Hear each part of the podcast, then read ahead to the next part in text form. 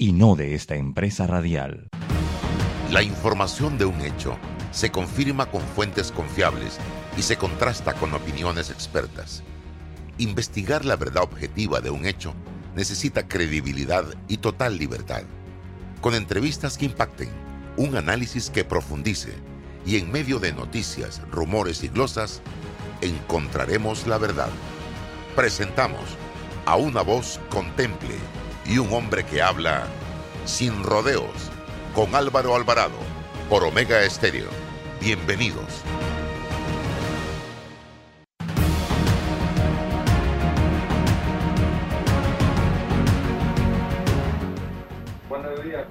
¿Qué tal amigos? Tengan todos muy buenos días. Bienvenidos, bienvenidos a la poderosa señal de Omega Estéreo en todo el territorio nacional. Gracias, gracias por acompañarnos a partir de este momento en el que vamos a estar hablando de diversos temas de interés nacional. Hoy tenemos invitados para tocar eh, en primera instancia el tema de los ciberdelitos y luego vamos a estar hablando un poco del tema del de eh, empleo. Ahí está también César Ruilova, no había... Tengo un mensaje suyo, don César.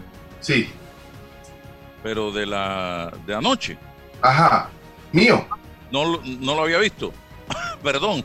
Acabo de iba a escribirle en este momento y acabo de ver ese mensaje de, de anoche. Ahora lo escucharé. Bien, bienvenido. Gracias por estar acá con nosotros todos. Eh, quiero comenzar con usted, don César, haciendo una reflexión. Usted es abogado y usted es un fiel creyente en el tema de la presunción de inocencia y de el buen desarrollo de una investigación, porque está formado precisamente para eso. Y fue funcionario del Ministerio Público en un momento determinado. Ayer vimos una información muy delicada en el diario La Prensa acerca de supuesta vacunación clandestina en un edificio en Coco del Mar. Y miren, con la responsabilidad que yo estoy hablando, supuesta vacunación clandestina. Yo creo que el Ministerio Público y el Ministerio de Salud deben unir esfuerzos. Eso en un país serio, ¿ah? estoy hablando del modelo de país serio, para hacer una exhaustiva investigación que logre determinar en principio si era cierto que estaba eh, realizando una vacunación clandestina de COVID. Creo que por ahí tiene que empezar. Creo también que teniendo conocimiento desde el día anterior de lo que estaba pasando, porque eso no era un secreto, ya las autoridades lo sabían, esperaron casi 18 horas para realizar el allanamiento y me pregunto yo, ¿qué vamos a encontrar después de 10, 12, 14, 18 horas? Y después que ya era público el asunto a través de los medios de comunicación, señoras y señores. Miren, yo conversaba con un colega suyo ayer y me decía, en un país serio, donde la justicia realmente funcione, el periodista inmediatamente pone al tanto a las autoridades, pero para que actúe y se cruza y caen el que está cometiendo el delito de manera infragante. Pero aquí en Panamá resulta, y me perdonan los amigos que vamos a entrevistar en breve, uno tiene el temor de que si tú llamas a la autoridad, la autoridad a veces lo que hace es llamar al que está haciendo lo que está haciendo y le dice, hey, vamos para allá. Entonces, yo no sé, don César, eh, me gustaría su reflexión acerca de este tema. buenos días, Álvaro. Buenos días, don Julio. Un placer saludarlo capitán González, saludos, eh, que son la gente que está en la trinchera día a día, Álvaro, en los asuntos de la justicia, porque también en Panamá somos dados a hablar de la justicia cuando hay temas de alto perfil, pero día a día nuestra gente realiza los esfuerzos para, para investigar, la gente de, hay un feedback, algo está pasando. Ajá, hay un feedback en... Dele, siga. Y eh, día a día pues se realizan estos esfuerzos y es correcto, la lectura ya más serena, porque ayer también las emociones, el malestar que todo esto causó a nivel mediático, eh, quizás nos limitó un poco eh, respecto a un análisis más sosegado. Y, y, sí, el estado ideal de las cosas, Álvaro, frente a lo de ayer era la comunicación. Si fue el, el, periodismo investigativo el que tuvo acceso inmediato a la investigación, lo prudente, lo inteligente, lo sensato eh, era que se comunicaran las autoridades para que las autoridades inmediatamente pudiesen articular un operativo, una, una llamada operación encubierta, si era el caso, em, inmediatamente eh, asignar a un agente para que eh, encubierto se fuese a vacunar, eh, si estaban cobrando en efectivo, marcar el dinero para que esta persona pagase y si, siguiera el rastro y luego hacer un allanamiento. Existe dentro de toda esta plataforma los elementos, los instrumentos para poder efectivamente eh, eh, acopiar los elementos, porque ahora el problema que existe es, tienes que acreditar si efectivamente la vacuna era de la Pfizer o de la AstraZeneca. Y había vacuna primero que todo. Claro, ¿no? Porque ahora los 17, 18 vacunados van a decir, no, yo me fui a vacunar ahí porque había una promoción sobre vacuna de resfriado. Y entonces pues, se acabó, apaga y vámonos, ¿no? No, no hay proceso, no hay caso, no, no, tienes cómo acreditar el elemento fundamental de, de este asunto, que es el tema de la vacuna eh, entiendo, de la Pfizer o la AstraZeneca, que es la que ha pagado el Estado panameño y la que te puede llevar a ti a eh, e investigar la comisión de un delito contra eh, la administración pública. Entonces, sí, mm, allí hubo una situación, tendríamos que saber de boca de la periodista o de, de los actores quién, cuándo, bajo qué circunstancias se mantuvo el conocimiento de este hecho para poder accionar la, la, las medidas. Sí, un allanamiento al día siguiente eh, era más para cumplir con el protocolo, con la metodología de investigación, pero nada se iba a encontrar ahí. Los propios investigadores saben que eh, ante esto eh, esas medidas ya eran pues, solo para cumplir un, protocolo. Bueno, este, para mí la, investigación, salvo, salvo que una de estas personas vacunadas pues explique, también tienes el tema, el tema de, de acopiar los teléfonos, las llamadas, los mensajes, eso lo, pudiese solicitar ante el juez de garantía para ver qué era lo que se estaba hablando y conversando allí. Pero seguro que se van a asesorar y van a, generar un, una, eh, un relato eh, casi homólogo sobre, sobre todo lo que allí ocurrió para, insisto, eh, dispersar las, las supuestas responsabilidades que allí se dieron. El hecho, el hecho causó conmoción, sensibilidad a la sociedad, y en la parte mediática, bueno, se tendrá que hacer las investigaciones los mismos tiempos, no son los mismos tiempos de los periodismos que los tiempos de la justicia, que los tiempos de la investigación, son dos tiempos distintos, no corren a la misma velocidad y bueno, a esperar qué pasa allí. De parte de las autoridades, tener mucho cuidado eh, en los controles de, de, esto y lo otro, nuestra gente, Álvaro, nuestra gente, eh, ser precavida, eh, mesurada y no caer en esto, que es también una corrupción de la propia sociedad, la corrupción de nuestro propio pueblo y el abuso de los que tienen, pueden tener alguna capacidad de dinero, ir a pasarse la fila, pasarse la fila en función de esa posibilidad que tienen o de influencia para hacer un tipo de cosas como esta. El peligro es quedar desacreditado en lo público.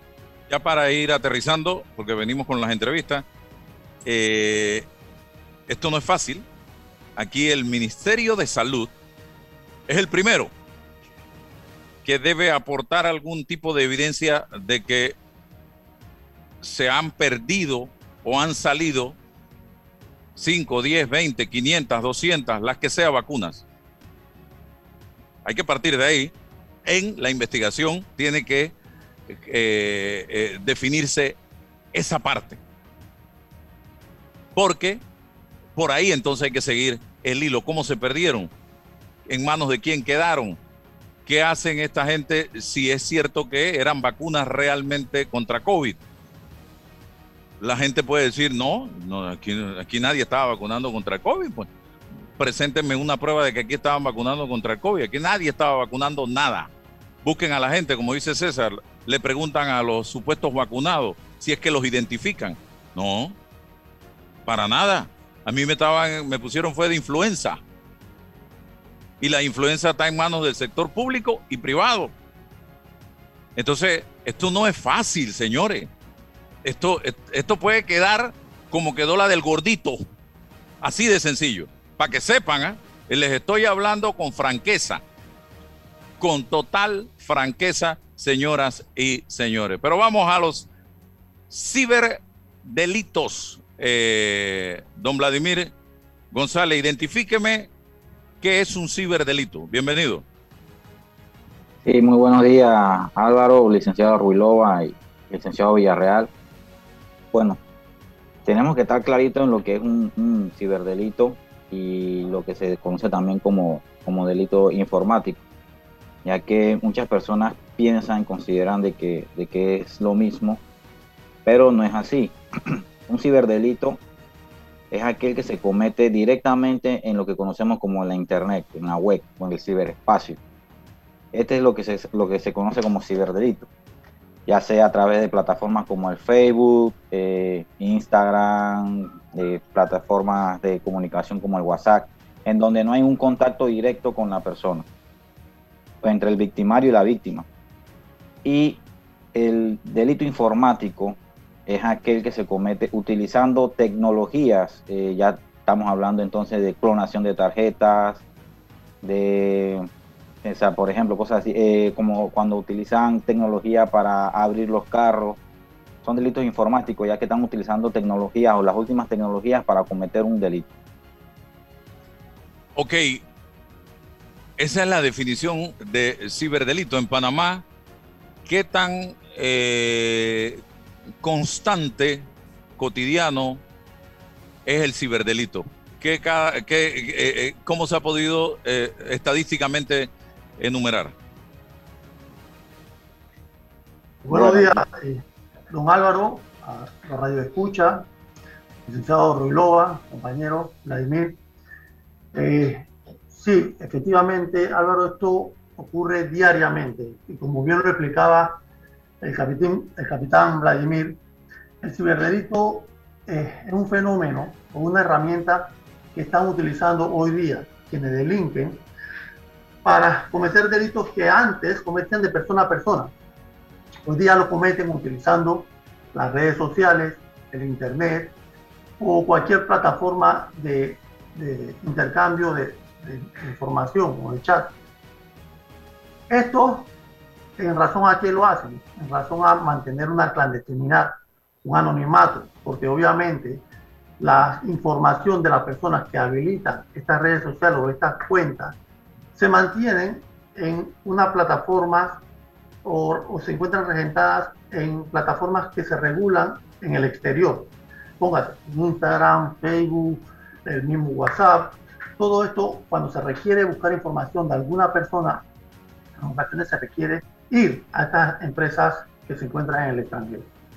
Eh, esto obviamente genera algún retraso en la obtención de esa información sin embargo, hoy día hemos hecho las conexiones necesarias para interactuar de manera más cotidiana y en tiempo más oportuno con estas empresas a fin de obtener la información que se requiere en cada uno de los delitos.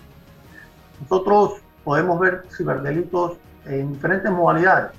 En pornografía infantil, cuando se genera el intercambio de, pornografía, que de hecho, te adelanto Álvaro, hoy estamos realizando en estos precisos momentos una serie de diligencias de allanamiento por pornografía infantil, eh, diligencias que se están haciendo a nivel de todo el continente americano. En estos momentos debemos estar haciendo, realizando seis diligencias de allanamiento, seis puntos distintos eh, dentro de la operación Luz de Infancia, que es una operación, como vuelvo y repito, se realiza a nivel internacional. Otro de los delitos que también se, se desarrolla a través de esta modalidad de ciberdelincuencia lo es la estafa. La estafa es un, un delito que diariamente se está cometiendo, que está a la alzada, ha tenido un repunte como un 200% durante el tiempo de pandemia en lo que va de este año. Eh, otro de los delitos que también ha tenido una alza muy considerable son los delitos financieros. Eh, sobre esto es muy importante, y si me lo permite y el tiempo da la oportunidad de darle algún tipo de recomendación a las personas, a los usuarios de las redes sociales y del Internet. Por ejemplo, en los casos de delitos financieros que estamos viendo que está ocurriendo mucho o muy cotidianamente, por favor, las personas que vayan a ingresar a, a las cuentas de su banco vía Internet, cerciorarse que al momento que lo hacen a través de Google, que la dirección es la correcta. Porque estas personas que hacen, crean una página eh, parecida, muy parecida a la del banco, simplemente le ponen un carácter o una letra distinta y la persona accede eh, eh, creyendo que está accediendo a la página del banco. Y ahí comienza a interactuar con el delincuente pensando que está interactuando con la página del banco y le da información suya, le da su clave, le da su usuario y a través de eso la persona capta esa información.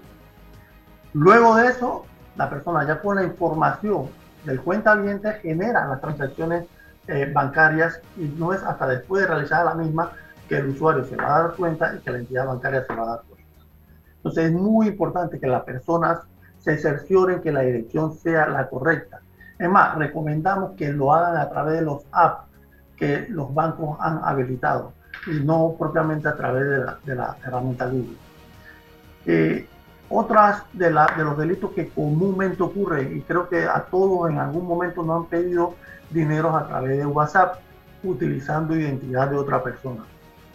¿Qué pasa? Muchos nos preguntamos, ¿cómo ocurre que estas personas tienen los datos o los contactos de, de, la persona dueña del número de teléfono del WhatsApp?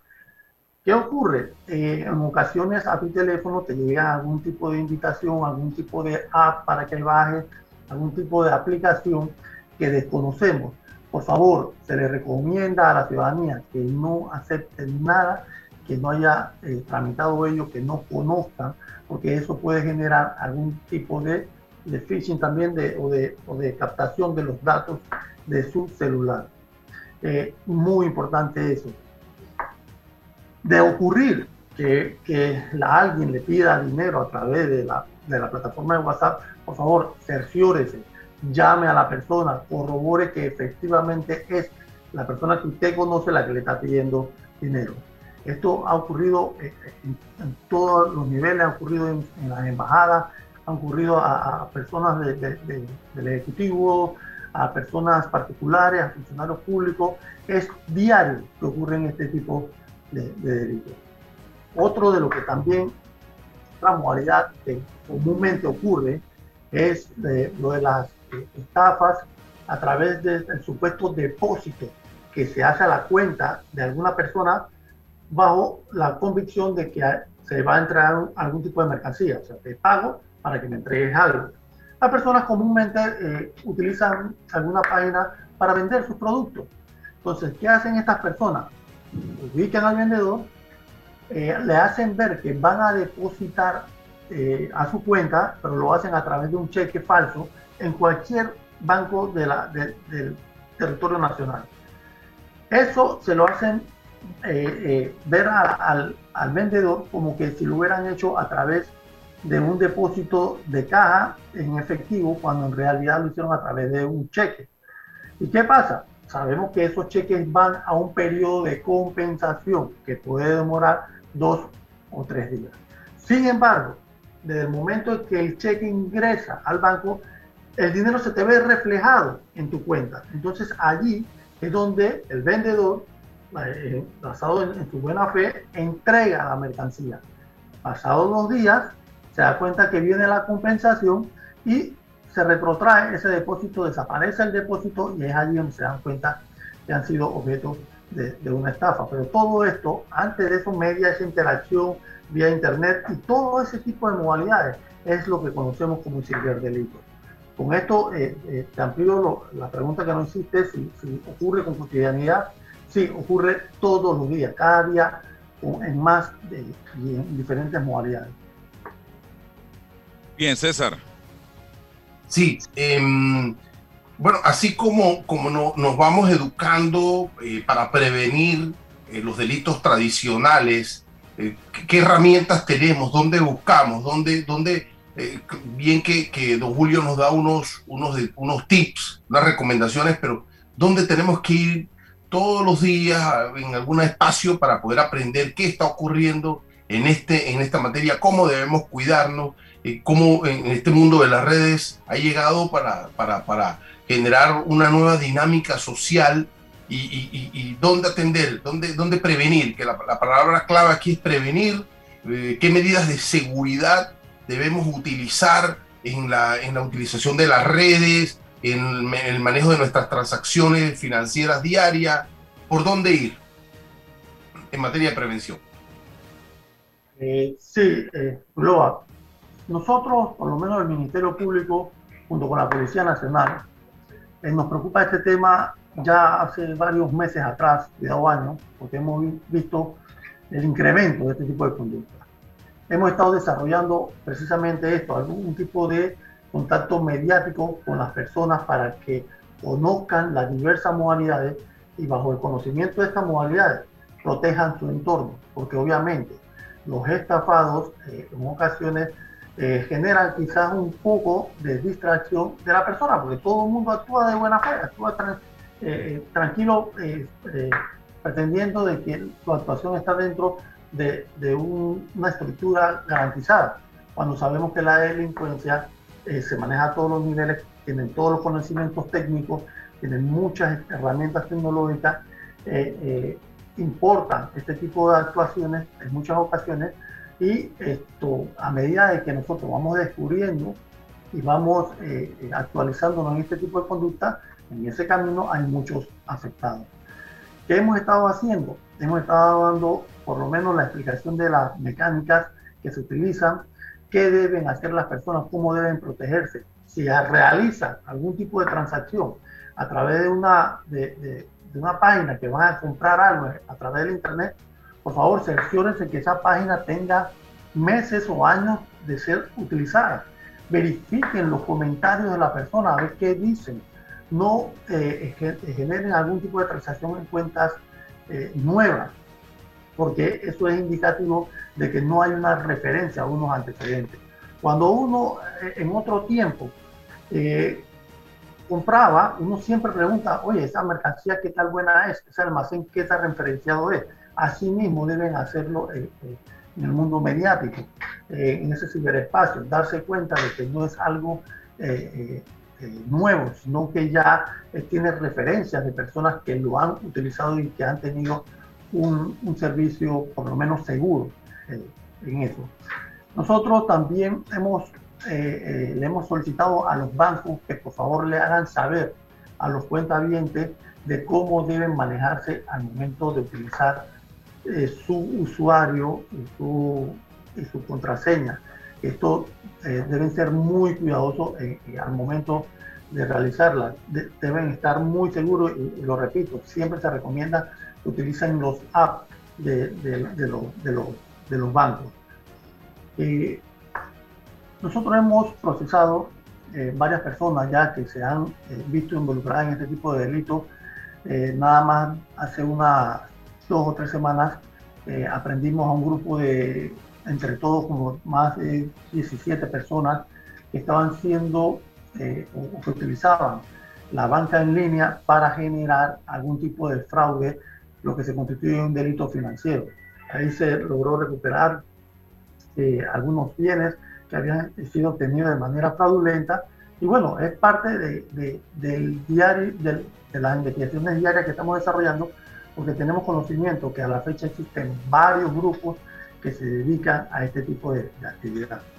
Bien, el chantaje, los virus informáticos, el ciberbullying, la extorsión,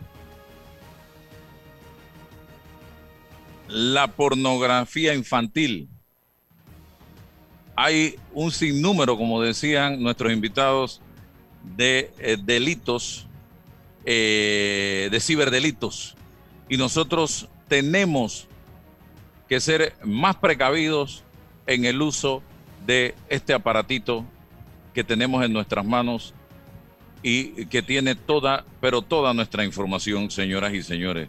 Hay que ser más cuidadosos. Eh, capitán González, hay redes estructuradas, organizadas, funcionando o cometiendo estos delitos desde los centros penitenciarios del país? Esa es una interrogante que siempre nos hacemos, porque se dice que son esta gente las que están en esto de manera constante. ¿Qué investigación hay en ese sentido? sí, eh, definitivamente que sí existen redes organizadas que se dedican a este tipo o a esta modalidad delincuencial, como lo señaló ya el, fiscal Villarreal. Y, definitivamente no podemos descartar, no podemos descartar la participación de las personas que se encuentran en estos momentos dentro de nuestras cárceles. Ahora, las investigaciones que estamos realizando hasta el momento eh, no nos han arrojado en esa dirección. Más bien eh, estamos investigando a personas de nacionalidad extranjera que eh, tienen un mejor acceso a, tecnología mucho mayor a la que puedan acceder las personas dentro de la cárcel para armar este tipo de red. Pero no podemos descartar la participación de los mismos dentro de, este tipo de o estas modalidades de ciberdelitos. Mira, aquí también se recomienda a la gente, primero, denunciarlo. Segundo, no borrar ninguna comunicación, imagen o ventana emergente que te salga. No borres el historial de los dispositivos. Es importante que guardes los chats, los correos electrónicos y cualquier tipo de evidencia digital.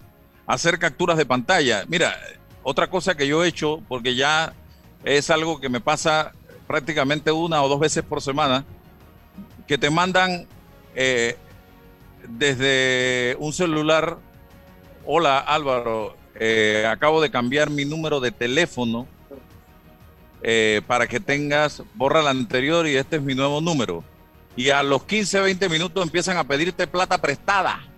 Entonces lo que tú tienes que hacer, y es lo que yo hago, es llamar inmediatamente a tu amistad a través del número que realmente tú tienes de esa persona o conocido y decirle, eh, tú cambiaste de teléfono, mira, me está pasando esto, y ponerlo al tanto inmediatamente lo que está pasando, porque ya esto se ha convertido en algo diario, algo cotidiano. Eh, y allí te mandan luego un número de cuenta con un nombre de otra persona. Entonces yo lo que la pregunta que me hago, los bancos no están al tanto de esta situación, porque, oye, por ejemplo, la mayoría de las veces me mandan el nombre de una persona con una cuenta del Banco General.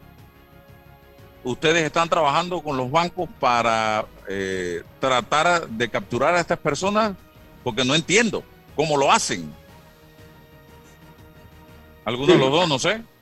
Sí, eh, don Álvaro, efectivamente, eh, nosotros sí mantenemos una conversación constante con, con los departamentos de seguridad de los bancos eh, de hecho, parte de los bancos ya he visto que algunos de ellos han desarrollado algún tipo de, de, política de prevención, haciéndole llegar a los clientes eh, las diferentes modalidades de ciberdelitos, tiene que se protejan. Eh, también nos, nos suplen de la información de manera rápida de, las informaciones que conlleva la la, dinámica de la transacción del dinero, porque recordemos que estos dineros salen de una cuenta y, se deposita en otra y, en cuestiones de, minutos está siendo eh, extraída del banco. Y obviamente damos en, un primer en una primera instancia damos con la persona que recibe el dinero o que lo, o que lo saca del banco. Sin embargo, sabemos que quienes organizan este tipo de actividad no van al banco, no prestan su cuenta. Y hay gente de los mismos bancos. Claro. Y hay gente de los mismos bancos eh, eh, eh, siendo cómplice de esto. Ha, ha, existido modalidades, claro que sí, en uno de los casos se aprendió a unas personas que laboraban en este banco. Hoy día estas personas están eh, detenidas bajo detención preventiva. Eh, te digo, no podemos generalizar de que, de que todas las conductas personas dentro de los bancos. Hay algunas que sí se ha corroborado. Hay muchas otras que no se han corroborado y que en ocasiones, la mayoría de las veces, se, hace a través de un, de un phishing, de una captación eh, ilegal de la información del cuentaviente. Pero hay diferentes modalidades, Álvaro, son, son muchas. Como bien decía el, capitán, eh, es una modalidad importada, como la mayoría de las conductas novedosas, y hay mucho conocimiento por parte de la delincuencia de cómo hacerlo.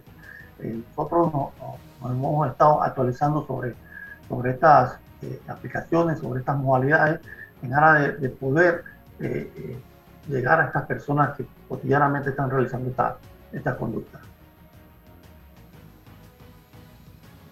Mm, estamos actualizados en la legislación, tenemos una legislación actualizada sobre ciberdelito, eh, qué nos hace falta, hacia dónde tenemos que ir para estar a la vanguardia. Capitán Gonzalo. Eh, no escuché bien, disculpe.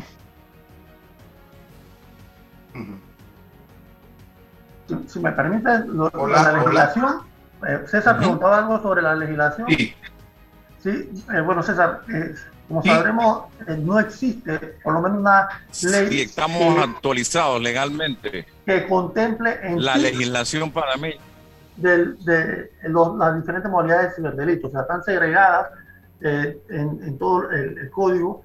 Pero bueno, sí ha habido algunos adelantos, por, por ejemplo, la, la ley 81 del 26 de marzo de 2019 es una ley que está dirigida a todas las empresas privadas de, del deber que tienen de garantizar la, la, privacidad de la información de los clientes, procurando de que esa información no sea eh, traspasada o brindada a, nadie.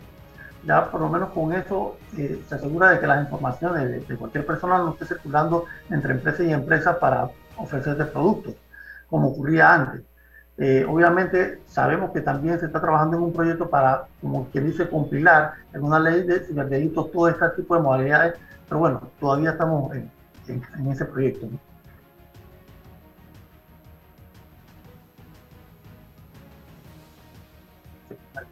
Don Álvaro. Don Álvaro, ¿estás? Hola. Tiene problema con el internet, al parecer. Sí, tiene problema con el internet, claro que sí. Sí, eh, ¿y cuál ha sido la razón? Por estar con nosotros, igual el capitán González, y pedirle a la gente, oye, sí, estoy aquí.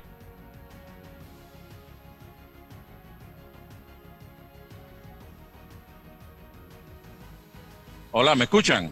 ¿Están allí? Perfecto. Ahora sí.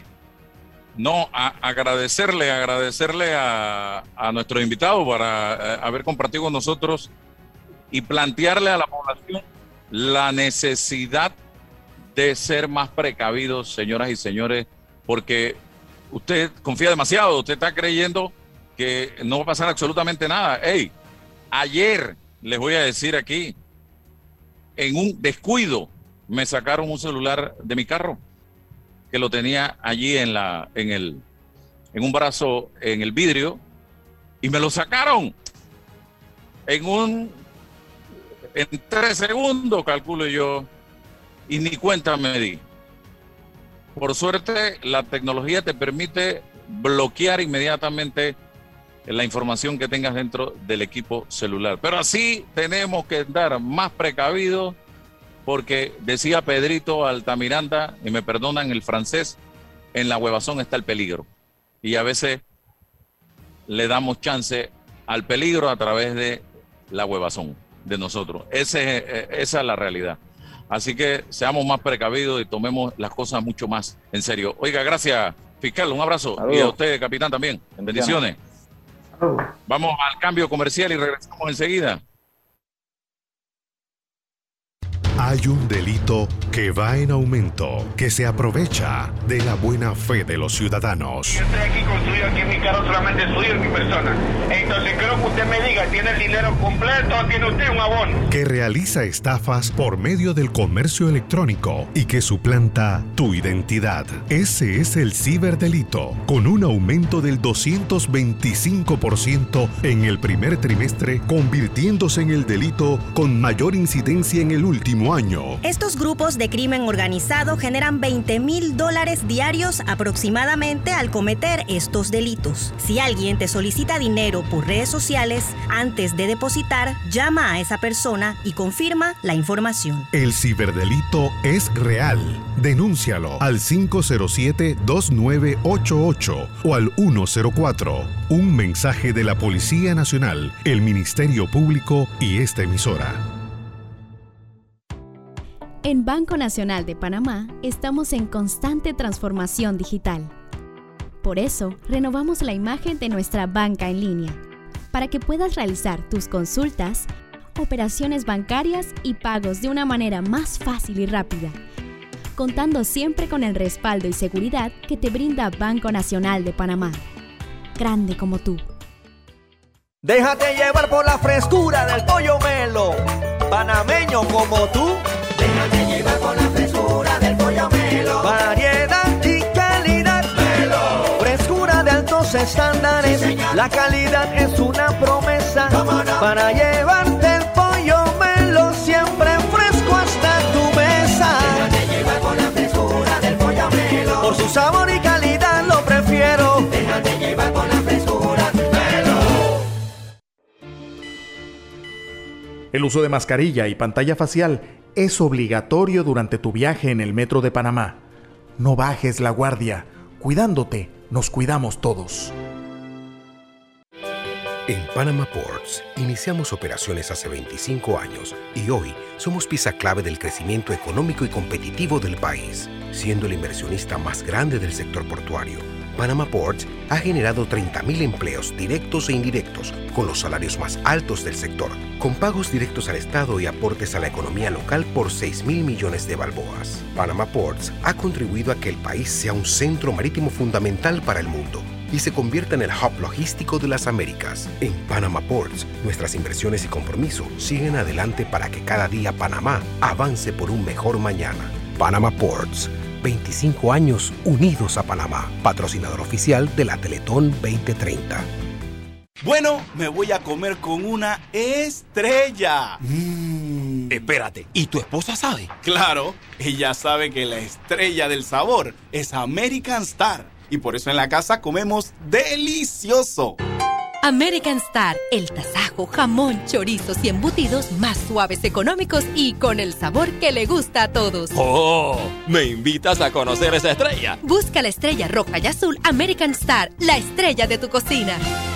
Atrévete a descubrir el nuevo mundo de tu caja en línea, con innovadores servicios y facilidades en cajadeahorros.com.pa. Si aún no la tienes, afíliate en línea de forma rápida y segura. Caja de Ahorros, el banco de la familia parameña. Para la autoafiliación es necesario que sea cliente de Caja de Ahorros y mantenga un producto activo.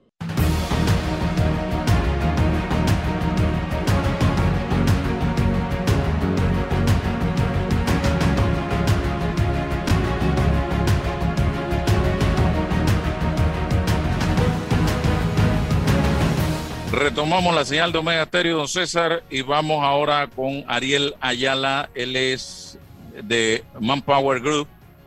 Eh, ellos prácticamente durante el año están periódicamente haciendo estudios y esta vez llegan a la conclusión de que los empleadores panameños reportan un limitado aumento en sus planes de contratación para el tercer trimestre del 2021.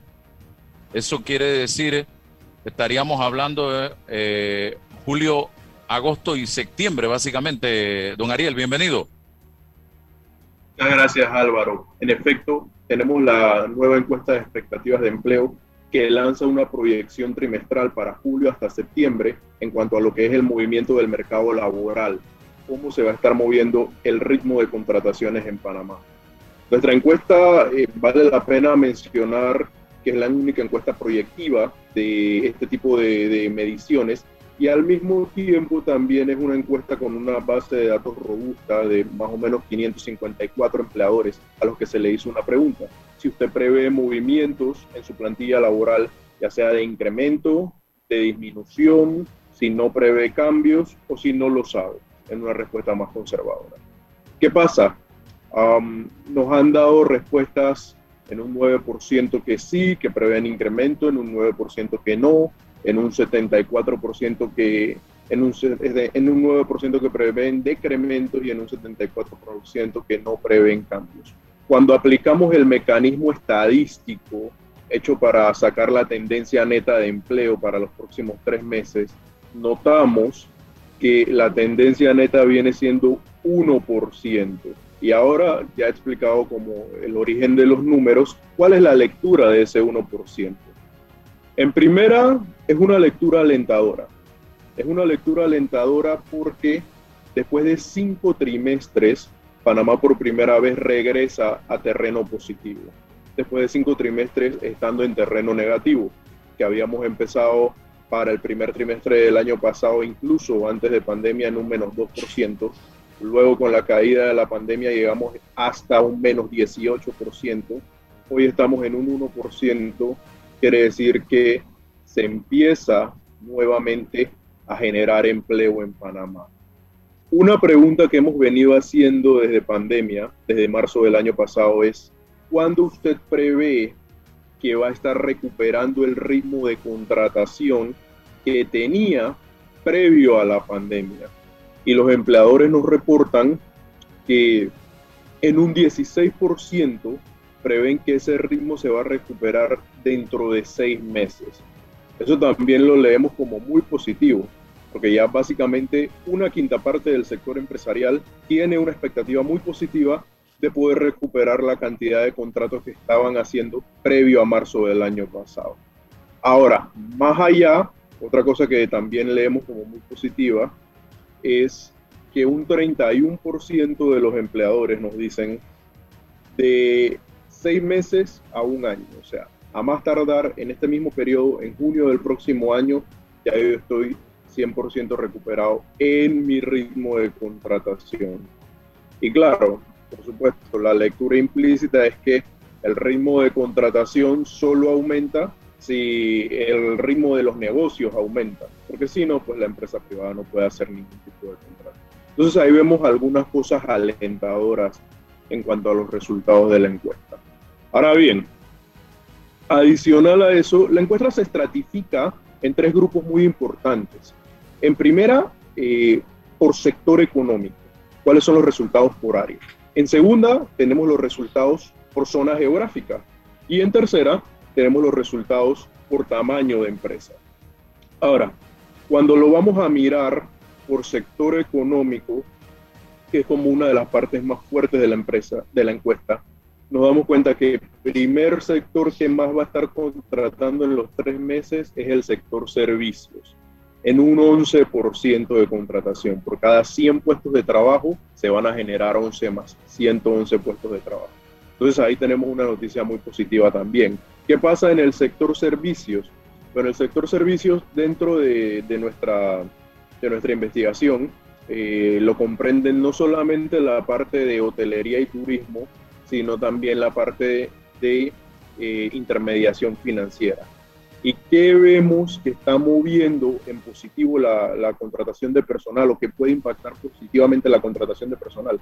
En primera vemos, por ejemplo, el plan maestro de turismo que se ha pasado en una planificación 2020-2025, un plan de cinco años que puede incentivar positivamente el turismo.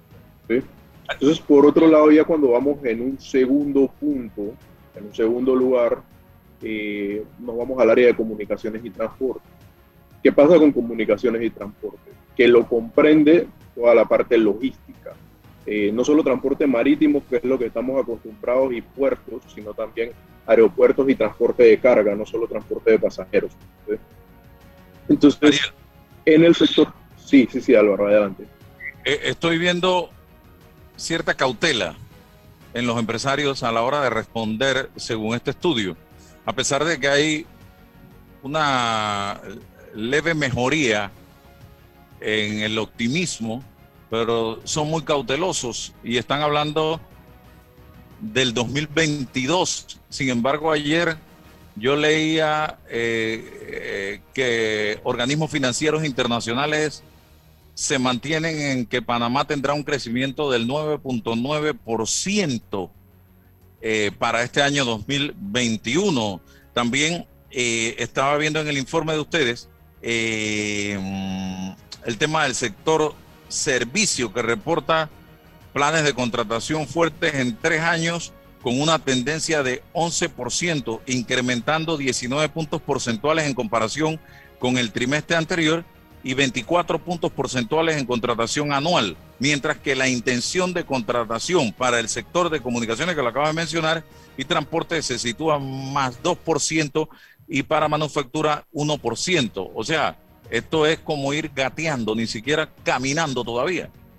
Sí, correcto, totalmente de acuerdo Álvaro. ¿Qué pasa? Dependiendo del sector económico donde, donde se desempeñan las diferentes empresas, hay un apetito, digamos, muy agresivo de contratación, otras tienen un apetito mucho más conservador de contratación.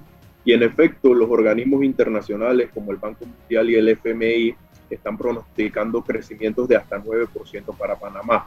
Entonces, ¿qué es lo que está pasando a nivel empresarial? Eh, todo el sector empresarial en cuanto a contratación de personal quiere realmente ver materializadas esas expectativas de crecimiento para entonces proceder a hacer contrataciones, eh, digamos, ya con, más, con menos cautela y con más tranquilidad, eh, como se estaban haciendo antes de marzo de 2020. Entonces, en ese aspecto, cuando miramos el sector logístico, vemos que solamente crece a un 2%. Y si nos vamos a las cifras económicas, el sector logístico, primero no, nunca paró, este, sí tuvo afectaciones como todos los sectores, pero nunca paró en seco como el resto de los sectores, como por ejemplo hotelería y turismo, que sí paró en seco. Este, por otro lado, el sector de hotelería, el sector de logístico es uno de los sectores que más contribuye al PIB individualmente en Panamá. Digo, tenemos una economía desde hace 100 años basada en la logística, desde que se creó el Canal de Panamá y luego cuando lo ampliamos en 2008. Así que realmente es una proyección sumamente conservadora, pero no deja de ser positivo que se estén generando nuevas plazas de trabajo, porque realmente son nuevas plazas que la gente allá afuera la necesita. Necesitamos un crecimiento digamos, mucho más fuerte, se estima que el crecimiento potencial de Panamá a nivel nacional es de 6%. Es decir, tenemos todavía cuatro puntos al menos por recorrer que podríamos desarrollar, pero solo se va a dar en la medida de que esa reactivación económica de la que habla no solamente el gobierno, sino también los organismos multilaterales, este, las grandes instituciones financieras internacionales, se vaya materializando. Si aterrizamos en el sector manufactura, eh, vemos que también hay una tendencia positiva de 1%, pero esa tendencia está, digamos, tiene una lectura muy particular. La manufactura desde mucho antes de pandemia en Panamá venía muy golpeada, incluso llegó a perder 6.000 puestos de trabajo. ¿Por qué?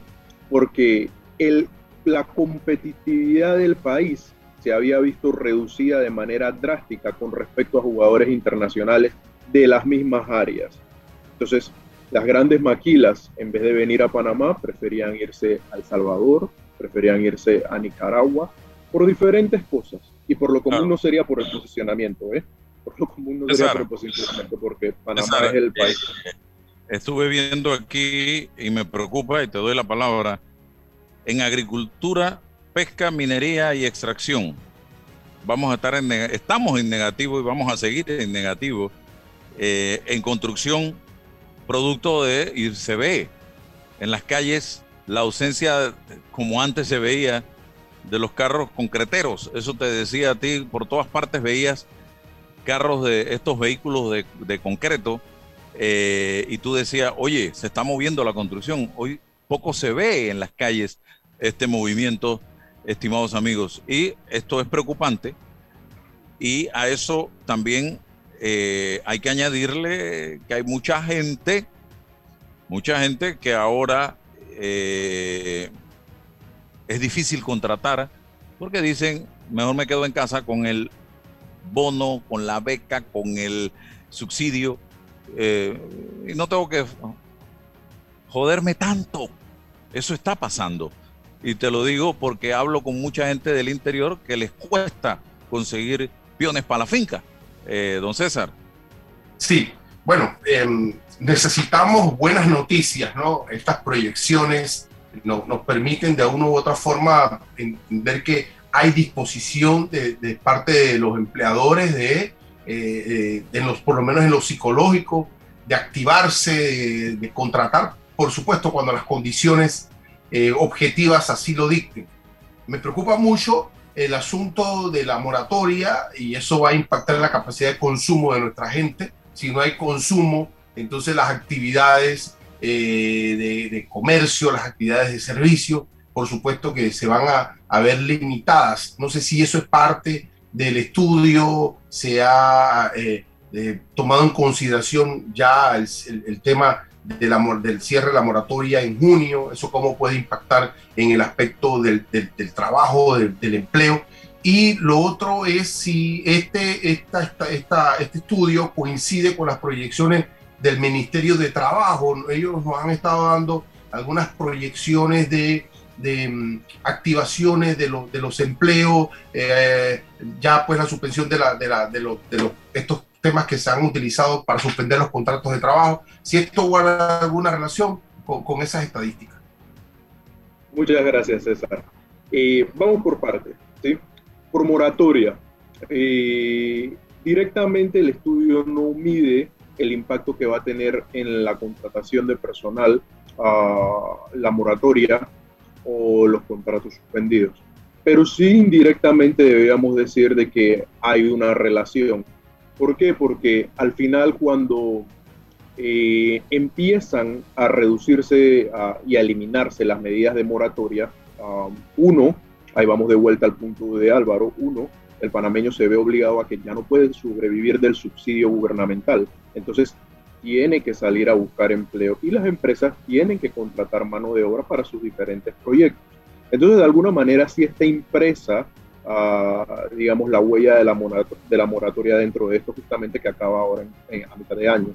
Ahora, por otro lado, cuando vamos a ver el tema de proyecciones gubernamentales, debemos decir que sí coinciden sí coinciden y, ahí no queremos tocar ni mucho menos, pero sí realmente eh, vemos con, con, ojos positivos lo que se ha estado realizando, porque de hecho Ciudad de Panamá, que ha sido la zona con contratos suspendidos y reactivados, eh, digamos, con, mayor número de contratos reactivados, más de 100 mil, justamente cuando miramos como zona geográfica es la zona que más empleo está generando en un 6%. Entonces sí podríamos establecer una relación directa entre las medidas de mitigación de contratos suspendidos, ya la anulación de esos contratos y eh, el crecimiento de la zona geográfica como Panamá para contratación de personal como ciudad de Panamá. Ahora, ahí hay otro punto. por ejemplo, en provincias centrales todavía estamos en un menos 7%. Y en provincias centrales todavía tenemos más de 11 mil contratos por reactivar. Claro, si lo comparamos en montos absolutos con Ciudad de Panamá, es apenas el 10%, pero es que la mayor cantidad de mano de obra y de contratos de trabajo se concentran en Ciudad de Panamá. Sin embargo, no se concentran en provincias centrales, que por cierto también es una zona que depende mucho de eh, todo lo que es la agricultura, la ganadería y la manufactura. Entonces, cuando miramos agricultura y ganadería está en menos 8%, en números negativos. Hay todavía un impacto significativo en cuanto a la contratación de personal y en cuanto a los niveles de, al volumen de negocio que están teniendo nuestros agricultores y ganaderos. Y por otro lado, también hay un impacto significativo eh, dentro de lo que es maquilas o fábricas o manufactureras dentro de las zonas, porque realmente ahorita mismo lo que está moviendo la balanza en positivo para la manufactura es la ley EMA, que por eso eso lo vemos con muy buenos ojos. La ley EMA está teniendo un impacto positivo, el régimen de empresa multinacional manufacturera está captando inversión, pero la está captando para Ciudad de Panamá. No la está captando para el resto del país. Entonces, tendríamos que ver los mecanismos apropiados para que, digamos, el beneficio que se está generando en Ciudad de Panamá permee para el resto del país y que no solo veamos un crecimiento positivo de 6% en Ciudad de Panamá, sino que veamos un crecimiento positivo en el resto del país. Todas las otras zonas geográficas todavía se encuentran en números negativos. Colón, Occidente y también eh, la zona de Azuero o la zona de provincias centrales. Entonces realmente todavía tenemos mucho trabajo que recorrer. Las medidas que se han tomado están generando un impacto positivo. ¿sí? También vemos con muy buenos ojos las leyes de, la reglamentación y la ley de asociaciones público-privadas porque tiene un potencial importante de generación. Hace poco se, hace poco se anunció una inversión de mil millones de dólares para generar cerca de unos 3.000 empleos, lo cual tiene una capacidad de generar posiciones de trabajo y de una capacidad multiplicadora muy importante, porque luego esos empleados, esos 3.000 empleados se convierten en consumidores y eso va generando una bonanza económica. Entonces las asociaciones público-privadas tienen potencial también. Sin embargo, una vez más, tenemos que velar porque eso no se concentra en Panamá y Colón solamente. Y Colón eh, tenemos que velar en particularmente que deje de depender de zona libre. Ahorita mismo Colón se encuentra en un menos 12%. Este, a pesar de que vemos números muy positivos de actividad económica en zona libre en el primer trimestre del año. Entonces, tendríamos que mirar ah, cómo hacemos que la dependencia de zona libre disminuya bastante y al mismo tiempo velar porque todos estos proyectos de ley EMA, de asociaciones público-privadas, de restauración de contratos suspendidos, vayan no solamente impactando positivamente Ciudad de Panamá, sino también impactando positivamente el resto del país. Bien, bien, el tiempo se nos acabó, eh, pero yo creo que es importante empezar, eh, y es una teoría que voy a lanzar. Yo veo para los próximos meses una llegada importante de capital peruano, chileno y colombiano a Panamá por la situación que se está viviendo en estos tres países, principalmente en Chile y en Perú. Si hay algo a lo que el capital le tiene pánico, es a la izquierda radical gobernando un país. Ya lo vivimos con Venezuela eh, y Panamá fue foco de atención de muchos inversionistas venezolanos y pudiéramos vivir el mismo fenómeno ahora con Perú y Chile.